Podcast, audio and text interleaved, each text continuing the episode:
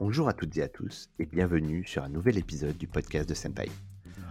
Aujourd'hui, nous recevons Arnaud Piguelet, fondateur et CEO de la startup Snapcall qui propose une alternative aux entreprises sur le sujet de la voix.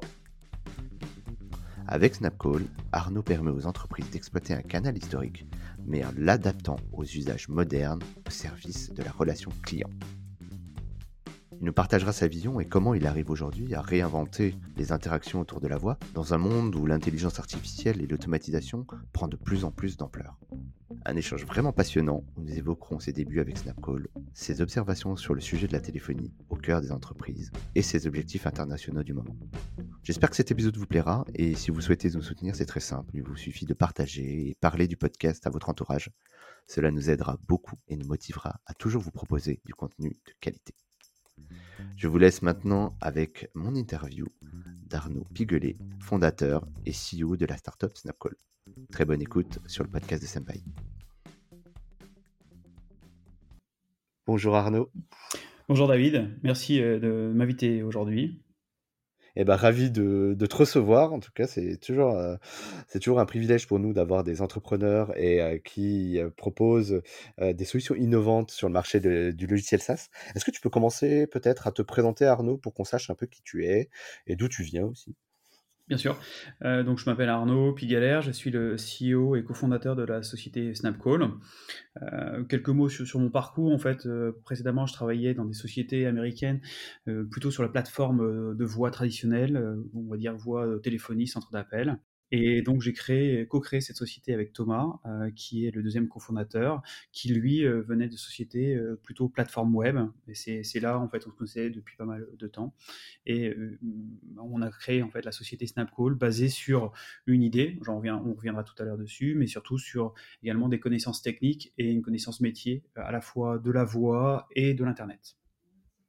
D'accord, très bien. Alors, du coup, tu, as amorcé un peu le sujet. Snapcall, est-ce que tu peux nous en parler un petit peu? Euh, Qu'est-ce que c'est en fait, en fin de compte, Snapcall? Alors, Snapcall, c'est une plateforme voix digitale. Euh, donc, le projet, on l'a commencé il y a plus de trois ans. Euh, et on a eu la chance d'avoir très rapidement un très grand client qui était la CNCF, qui nous a fait confiance dès le début et, le but de cette plateforme voix digitale, c'est d'être un petit peu euh, à, la différence euh, de la plateforme voix euh, traditionnelle qu'on appelle système de téléphonie ou PABX. C'est qu'au lieu de composer un numéro de téléphone et d'avoir un, usage assez traditionnel de la voix, un 0800, taper 1, taper 2, taper 3. D'accord. dans, la relation client, typiquement, c'est là où on, on agit. C'est de pouvoir changer cette, cette habitude et la transformer sur une habitude beaucoup plus digitale qui, euh, bah, notamment avec le Covid, euh, a montré que les gens se connectent plus, de plus en plus sur, sur, sur le digital, soit à partir d'un site web ou à partir d'une application mobile. Et euh, bah, les, clients finaux ont, vraiment euh, cette volonté de, connecter, de se connecter avec les entreprises ou la marque de façon simple. Et euh, notre technologie permet bah, simplement, depuis un navigateur ou une application mobile, simplement en cliquant sur nos boutons, de pouvoir entrer en contact avec la marque. Alors, ah, donc c'est ça, en fait, concrètement, c'est un, un bouton que toi, tu mets à disposition des marques sur leur site internet? Et moi, je suis client, je clique dessus et je peux rentrer en interaction avec la marque. Exactement. Alors on va comparer ça. Souvent, c'est comme si on avait un Skype au, sein d'un site web, mais autrement un WhatsApp dans l'application mobile de l'entreprise. Et on va, on, va, plus réellement procéder à cette numérotation par un, numéro de téléphone. On va simplement appuyer en un seul clic. la magie, c'est que suivant le parcours digital du client final, eh bien, euh, cette technologie va apparaître ou, pas euh, sur effectivement son, parcours, son profil. Et puis, lorsqu'il va euh, justement rentrer en contact avec la marque, automatiquement, on va le diriger vers le conseiller qui peut être spécialisé dans tel ou tel produit ou tel parcours, ou par exemple, soit pour un conseil produit, soit pour un achat, soit pour un paiement. Et donc, le point qui est très important, c'est que le client, en un seul clic, va rentrer en contact avec la marque. Il n'aura pas besoin de réexpliquer euh, qui il est et pourquoi il l'appelle. Et puis, la marque, de, son côté, va tout simplement avoir aussi toutes ces informations de contexte euh, qu'il n'avait jamais eu avant. Euh, savoir que les deux premières minutes, souvent, sont l'identification du besoin et de la personne qui appelle. Là, c'est immédiat. Et puis, ben, c'est complément digital, c'est-à-dire que n'importe quel client peut appeler de n'importe quel pays et rentrer en contact avec la marque. D'accord, et donc ça passe, j'imagine, par Internet? Exactement, ça passe par les réseaux 3G, 4G, Wi-Fi, Ethernet. Et donc, on voit que c'est des réseaux euh, qui sont extrêmement matures, euh, avec euh, des technologies qui évoluent de plus en plus en termes de couverture et de bande passante, sachant que la voix et le contexte sont des, bandes passantes extrêmement faibles aujourd'hui. De toute façon, on le voit bien, même le, Covid, que ce soit, alors la vidéo encore une bande passante bien supérieure, mais la voix demande très très peu de bande passante, très peu de ressources, ce qui fait qu'aujourd'hui, c'est plus un sujet de dire, bah voilà, je peux plus appeler sur Internet. Je pense qu'on est derrière ces, idées de dire ben, on peut appeler, on peut pas appeler après Internet. Avec Internet, on peut vraiment, on peut vraiment le faire et c'est beaucoup plus sécurisant pratiquement qu'un réseau traditionnel où justement les zones de couverture sont pas forcément aussi bonnes. D'accord. Bah, très intéressant. Moi, j'avais du coup plusieurs questions pour toi. les clients qui, qui, font appel à Snapcall, du coup, tu t'adresses à quelle typologie de marque Est-ce que c'est des grandes entreprises toutes? Ou, tu t'adresses aussi à des startups, par exemple, qui proposent du service ou un, un, jeune site e-commerce peut faire appel à Snapcall aussi?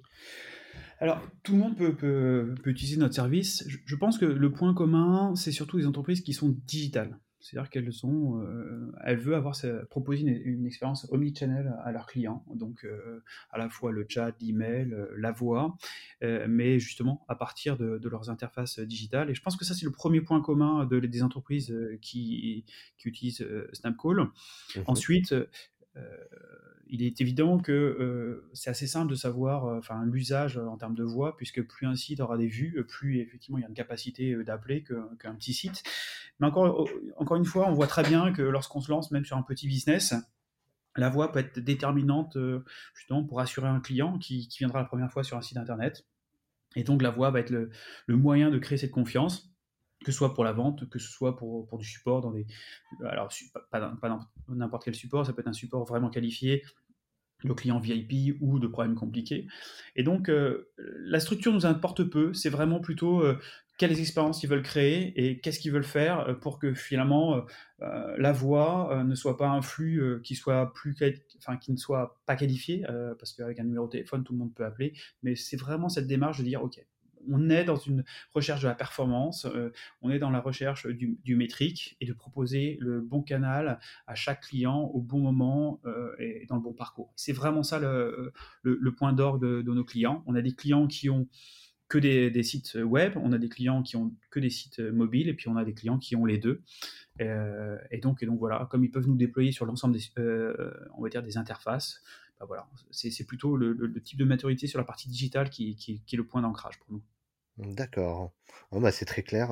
c'est très drôle parce que ton discours me rappelle un podcast que j'ai enregistré avec Zendesk il y a quelques, semaines. J'invite d'ailleurs tous ceux qui n'ont pas encore écouté le podcast à, aller découvrir. C'était très intéressant.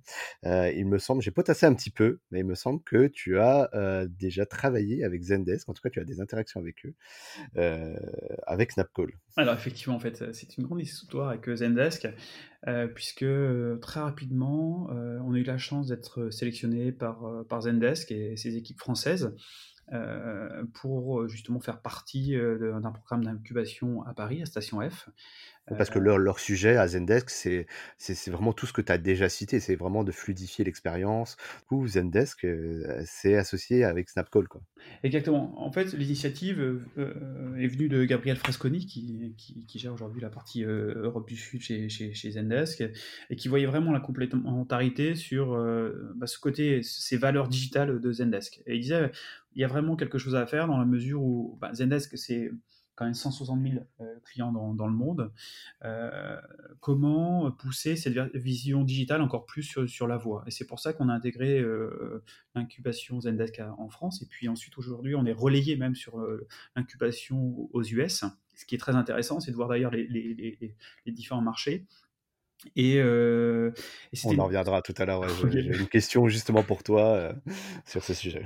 mais, mais c'est vrai que Zendesk a été vraiment un accélérateur pour nous dans la mesure où euh, on a pu voir euh, comment ils travaillaient leurs clients, euh, quelle était leur base de clients, très digital, hein, c'était, je disais tout à l'heure, le point d'ancrage, de pouvoir travailler avec eux sur des dossiers, de pouvoir aussi améliorer notre produit, d'être en contact avec leurs équipes développement, leurs équipes produits, ce qui fait vraiment une collaboration extrêmement intéressante, pertinente. Et puis il y a le côté humain, on est très très proche en termes de valeur humaine avec les équipes de France et puis les équipes aussi internationales.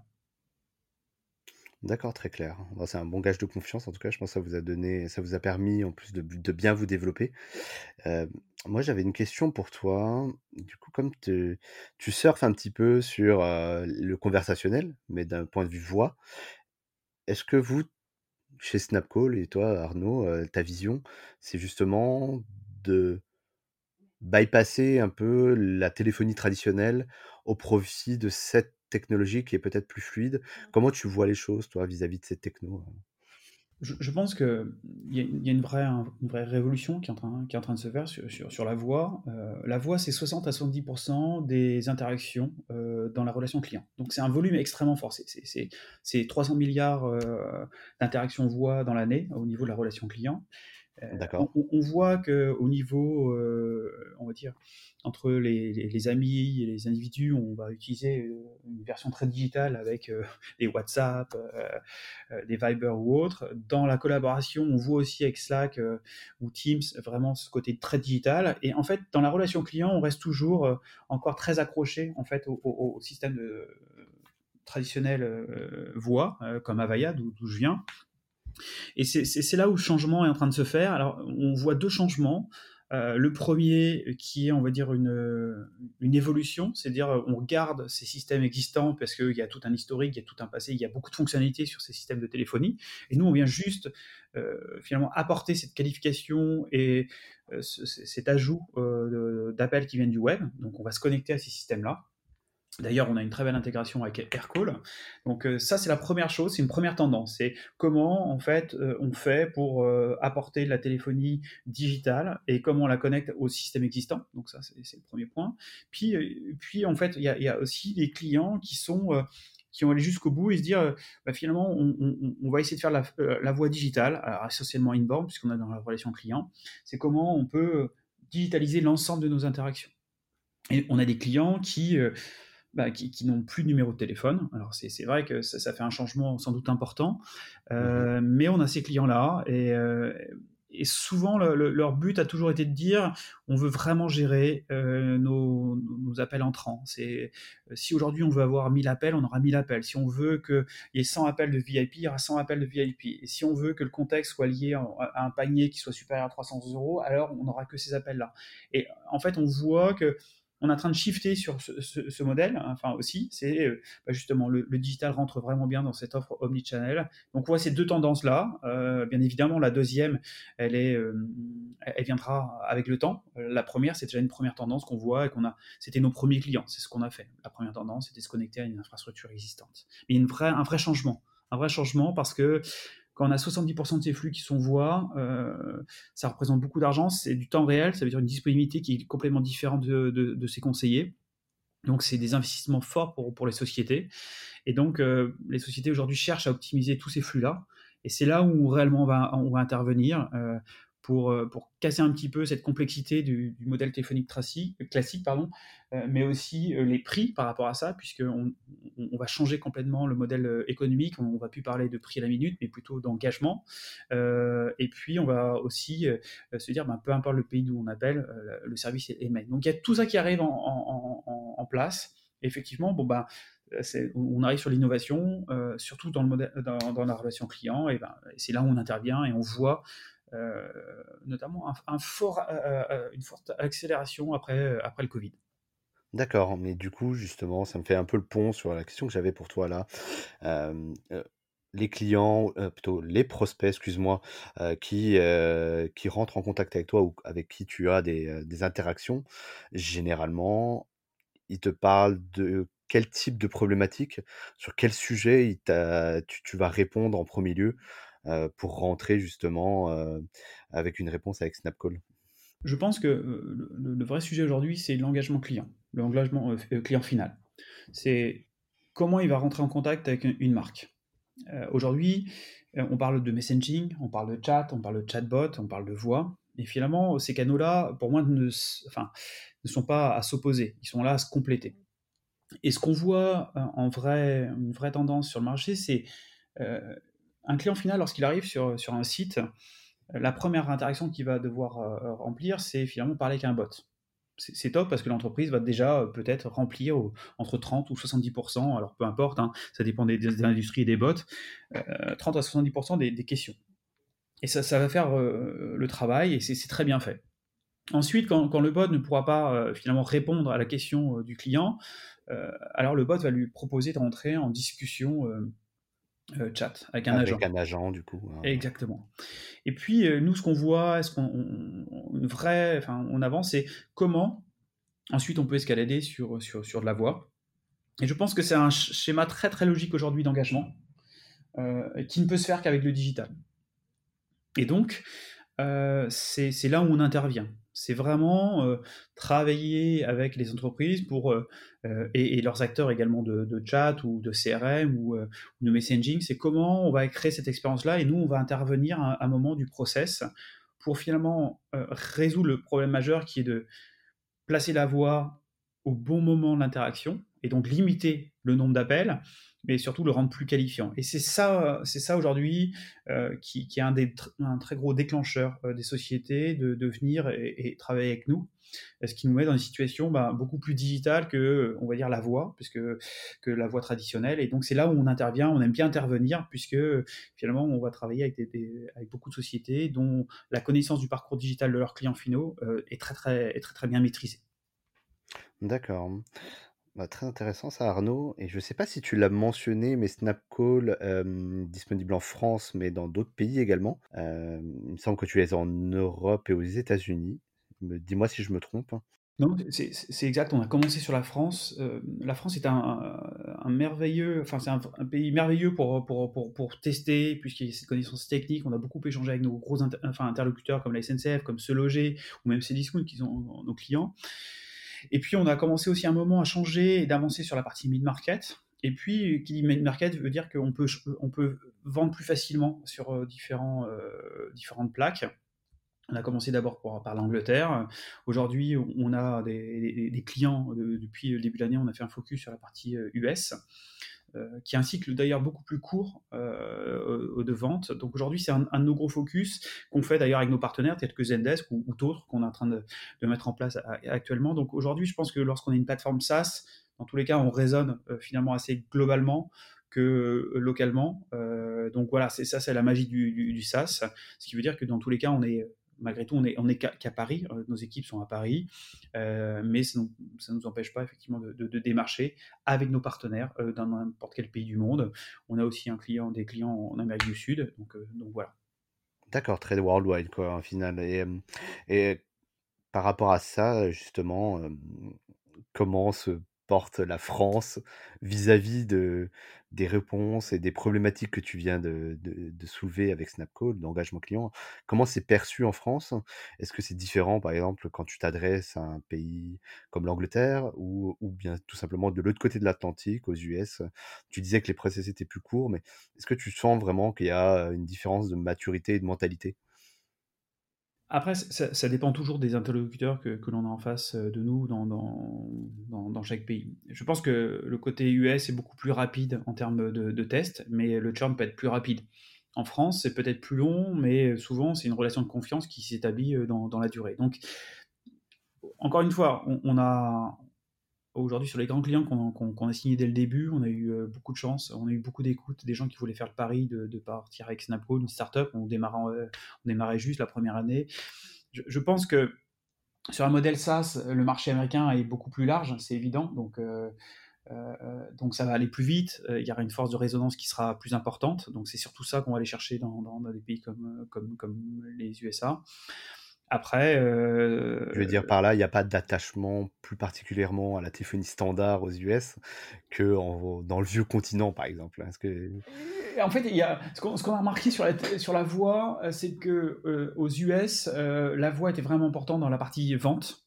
Et donc, notre message sur aider vos clients, enfin aider à convertir, la voix peut vous aider dans un parcours bien spécifique. Euh, il est beaucoup plus, il est mieux maîtrisé sur, euh, enfin pas mieux, mieux, reçu en tout cas aux, US. Après, euh, encore une fois, c'est quelques tendances que l'on voit. je pense que fin d'année, on pourra déjà avoir une tendance bien plus bien plus clair sur quel est notre développement aux US, quels sont les coûts aussi qui sont liés au développement aux US, qu'il y a beaucoup plus de solutions. Donc, donc, donc, voilà. Mais c'est vrai qu'on sent, on sent ce côté, un appétit pour nous d'aller quand même aux US et, de voir comment on peut, on peut avancer plus rapidement. surtout avec encore une fois, je, pense que, et ça c'est le sujet de, de startup, c'est vraiment trouver le, go-to-market en termes de produits, ce qu'on a avancé là sur certains produits qu'on lance depuis, depuis quelques mois c'est vraiment trouver par rapport à un marché un besoin très identifié, euh, identifié que on, peut déployer rapidement. Ça c'est vraiment le sujet, c'est que on a vraiment dû travailler quand on est passé sur le mid market et même sur sur, sur, d'autres pays de la France, et comment on faisait pour que notre produit soit un next next next soit trouver les bons partenariats pour que ça, se fasse, ou effectivement les bonnes features. Ça, c'est vraiment le sujet. Et là, par contre, ce qu'on remarque, c'est que bah, certains pays, il faut vraiment pas qu'il y ait un, grain de sable dans, l'installation. Il faut vraiment que ça aille très très vite. Ok, c'est très clair. Merci pour ce partage, Arnaud. Euh, euh, tu l'as un peu évoqué tout à l'heure, le contexte dans lequel on est actuellement est un peu particulier, c'est-à-dire qu'on sort de confinement, on est en pleine crise du Covid, à l'heure où on enregistre le podcast. Mmh l'activité commence à reprendre, et, et, en fait, tu évoquais que ça avait potentiellement accéléré un peu les choses pour vous chez Snapcall. Comment tes clients, ils ont géré ça de leur point de vue et comment tu, toi, tu les as accompagnés, Snapcall, dans, dans cette tempête un peu? Je pense que on a tous vécu une tempête. Je pense que même si au début on pensait que c'était une grippe, enfin moi c'était ce que j'avais en tête. Malheureusement, c'était pas tout à fait la même chose. économiquement, on a vraiment vu un ralentissement.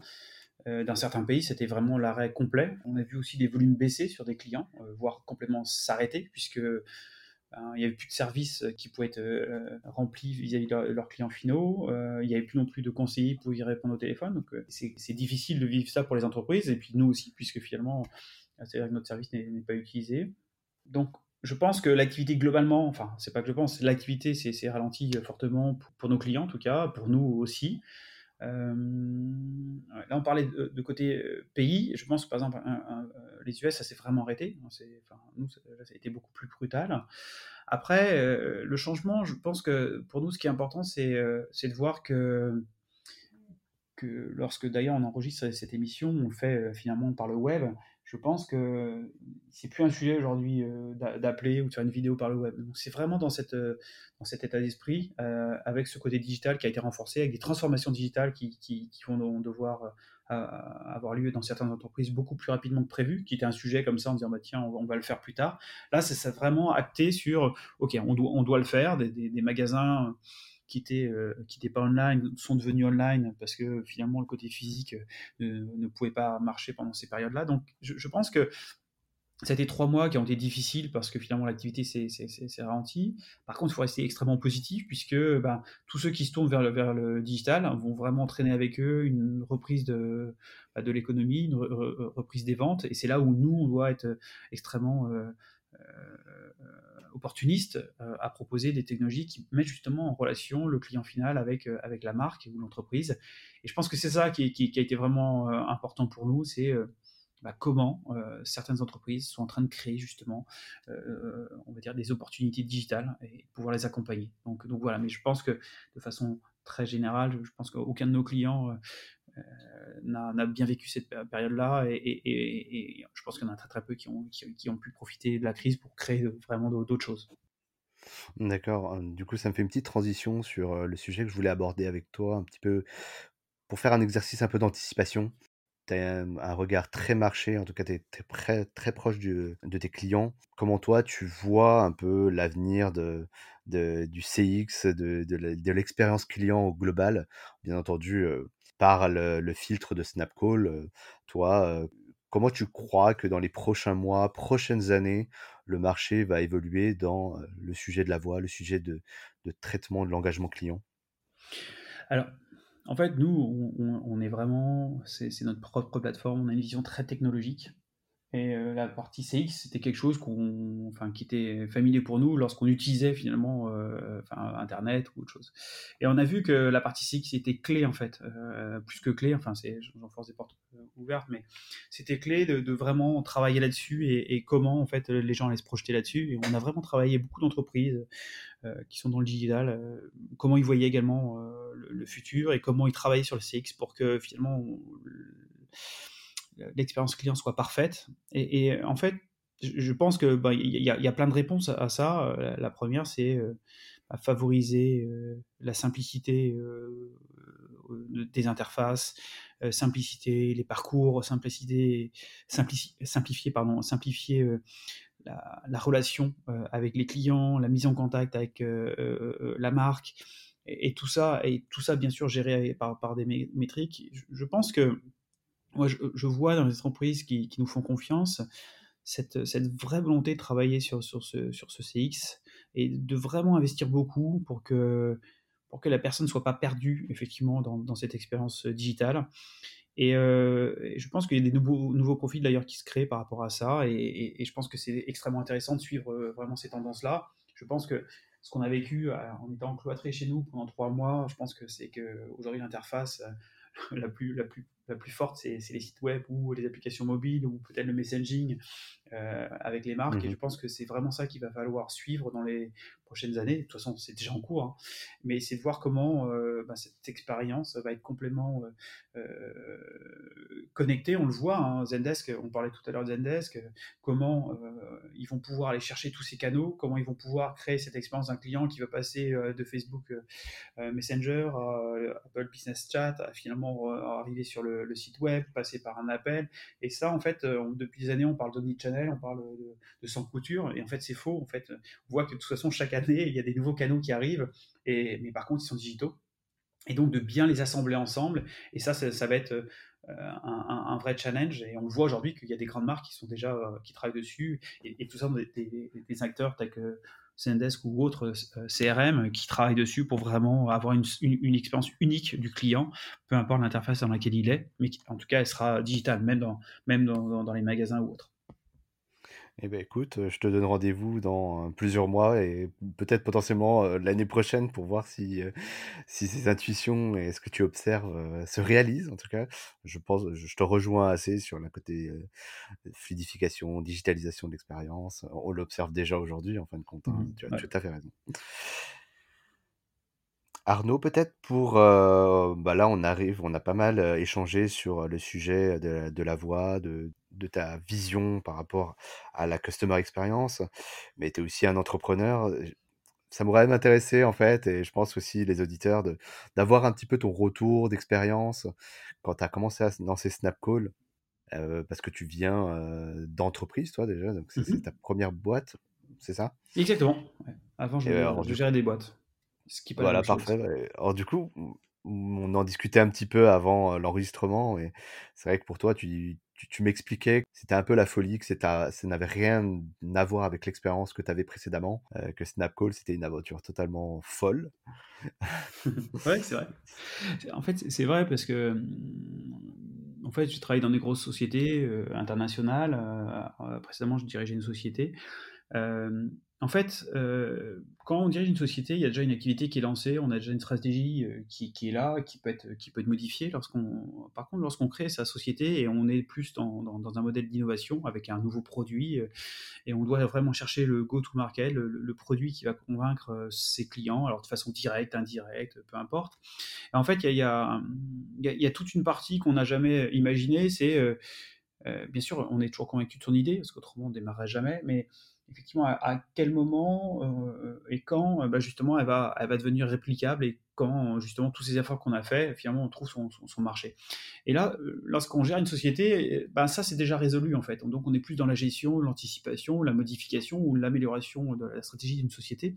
Alors que quand on, on démarre de rien, on n'a pas de clients ou on a très très peu, bah c'est une réflexion sur le produit qui est beaucoup plus intense, euh, beaucoup plus forte. Est-ce que ça correspond? Est-ce que le pricing est bon? Est-ce que mon offre est bonne? Est-ce que je dois le vendre en direct ou en indirect? Donc il y a tout ça à mettre en place et finalement c'est beaucoup de challenges en parallèle euh, à, répondre.